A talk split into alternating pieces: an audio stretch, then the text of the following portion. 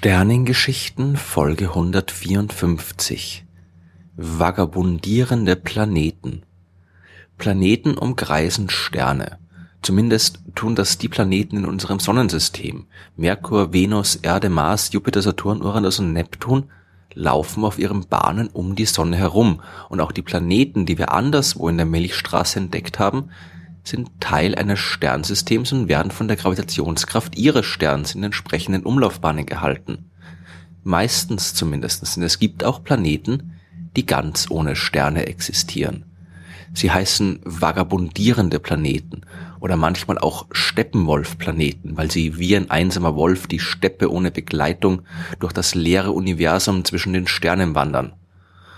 Der Fachbegriff für diese Himmelskörper lautet Free Floating Planets aber wie sie genau genannt werden, ist lange nicht so interessant wie die Planeten selbst und zum Beispiel die Frage nach ihrer Herkunft. Planeten müssen irgendwie entstehen. Das tun sie normalerweise immer zusammen mit einem Stern. Wenn eine der riesigen Wolken aus Gas und Staub, die sich im Raum zwischen den Sternen befinden, in sich zusammenfällt, bildet sich aus dem ganzen Material ein Stern. Meistens sogar mehr als nur ein Stern. Und aus dem, was bei der Sternentstehung übrig bleibt, entstehen die Planeten dass ein Planet ganz alleine und nur ein Planet und sonst nichts entsteht, und das einfach so, das ist enorm unwahrscheinlich. Eine kosmische Wolke muss eine gewisse Mindestmasse haben, damit sie in sich zusammenfallen und ein kompaktes Objekt bilden kann. Und diese Masse ist deutlich größer als die Masse eines normalen Planeten. Theoretisch könnte ein Planet auch entstehen, wenn sich kleinere Objekte zu immer größeren Himmelskörpern zusammenballen aber es würde extrem lange dauern, bis sich im fast leeren Raum zwischen den Sternen genug Staub und Gasteilchen zufällig treffen, damit ein Planet entstehen kann. So lange, dass es vermutlich in der ganzen bisherigen Lebenszeit des Universums noch nicht vorgekommen ist. Die Planeten ohne Stern müssen also zumindest bei ihrer Entstehung noch Teil eines Sonnensystems gewesen sein. Sie müssen entstanden sein wie ganz normale Planeten und sie müssen früher ihren Stern auch noch umkreist haben, so lange, bis irgendwas passiert ist und sie in den Raum zwischen den Sternen geworfen wurden. Dieses irgendwas, das ist das Chaos, das immer dann auftritt, wenn sich zu viele Himmelskörper auf zu kleinem Raum bewegen. Die acht Planeten unseres Sonnensystems, die haben genug Raum, zwischen ihren Umlaufbahnen ist genug Platz, damit sie sich gegenseitig nicht in die Quere kommen und auch die Störungen, die sie gegenseitig mit ihrer Gravitationskraft ausüben, die sind nicht stark genug, um sie von ihren Bahnen abzubringen. Aber früher war das anders, als das Sonnensystem vor viereinhalb Milliarden Jahren entstanden ist, da haben sich nicht nur die Sonne und die acht Planeten gebildet, es gab damals noch viel mehr Himmelskörper. Computersimulationen zur Planetenentstehung zeigen, dass da vermutlich ein paar Dutzend große Himmelskörper im jungen Sonnensystem vorhanden waren. Und die hatten eben nicht alle Platz. Es kam immer wieder zu nahen Begegnungen zwischen ihnen und sogar zu Kollisionen. Bei einer dieser Kollisionen zwischen der Erde und einem maßgroßen Planeten entstand der Mond. Diese Geschichte habe ich ja schon in Folge 149 der Sternengeschichten erzählt. Es reicht aber auch schon, wenn sich zwei Planeten große Objekte einfach nur nahe kommen. Dann können die gravitativen Störungen so groß werden, dass einer von ihnen regelrecht aus dem Sonnensystem hinausgeworfen wird. Im Laufe der Zeit wurden so jede Menge Planeten entweder zerstört oder haben das Sonnensystem verlassen. Erst als die acht heutigen Planeten übrig geblieben sind, war genug Platz geschaffen, um sich gegenseitig nicht mehr in die Quere zu kommen. Der gleiche Prozess hat auch bei anderen Sternen stattgefunden, bei denen sich Planeten gebildet haben. Überall, wo es heute Planeten gibt, die einen Stern umkreisen, wurden während der Entstehungsphase also auch Planeten aus dem System geworfen und all diese ausgestoßenen Objekte ziehen nun als vagabundierende Planeten durch die Galaxie. Wir können sogar abschätzen, wie viele es sind. Dazu macht man sich den sogenannten Gravitationslinseneffekt zunutze. Normalerweise benutzen Astronomen ja Teleskope, um den Himmel zu beobachten.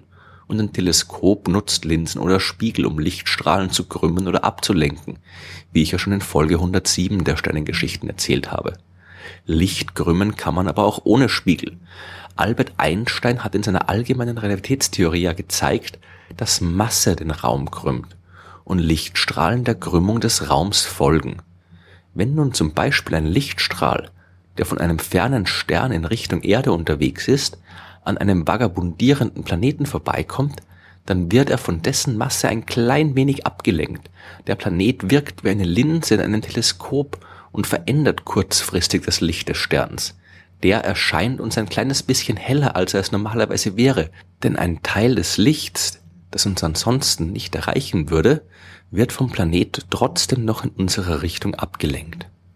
Astronomen haben nun jede Menge Sterne in der Milchstraße beobachtet und nach den Ereignissen Ausschau gehalten, die auf diesen Gravitationslinseneffekt hindeuten. Aus den so gewonnenen Daten kann man entsprechende Hochrechnungen erstellen, die zeigen, wie viele Planeten sich da zwischen den Sternen herumtreiben. Und das sind einige. Bis zu 400 Milliarden vagabundierende Planeten kann es allein in unserer Milchstraße geben, also fast doppelt so viele, wie es dort Sterne gibt. Das klingt so, als wäre das irgendwie gefährlich, wenn da so viele Planeten einfach so durch die Galaxie fliegen Stoßen die dann nicht dauernd mit anderen Planeten zusammen?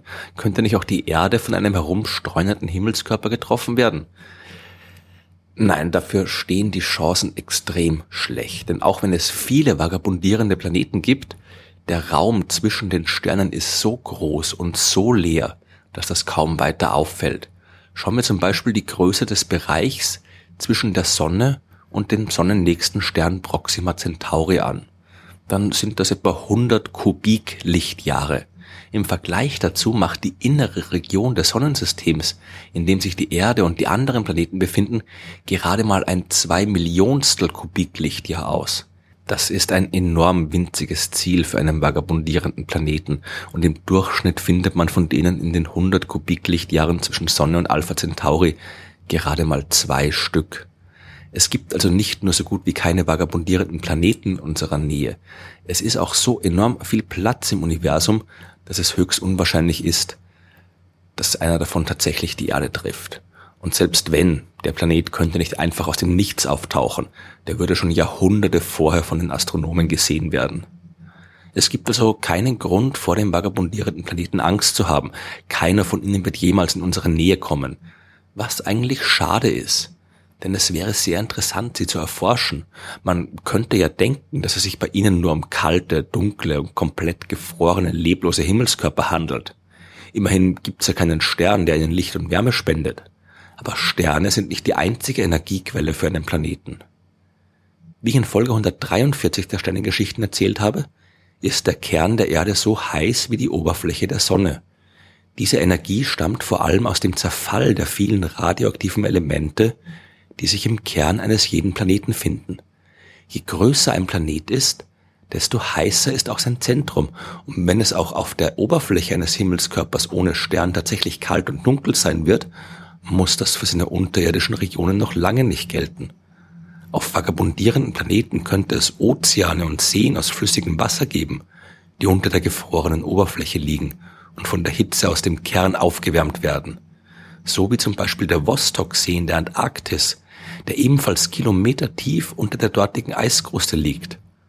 Obwohl er für fast eine halbe Million Jahre von der Umwelt komplett abgeschnitten war, hat man dort bei Bohrungen Bakterien und andere Mikroorganismen gefunden, die all die Zeit dort problemlos überlebt haben. Leben könnte unter Umständen also auch auf dem vagabundierenden Planeten existieren. Dass sich dort komplexe Lebewesen entwickeln können, ist allerdings unwahrscheinlich. Und intelligentes Leben wird man dort wohl auch nicht finden. Und wer würde auch in ewiger Kälte und Dunkelheit leben wollen?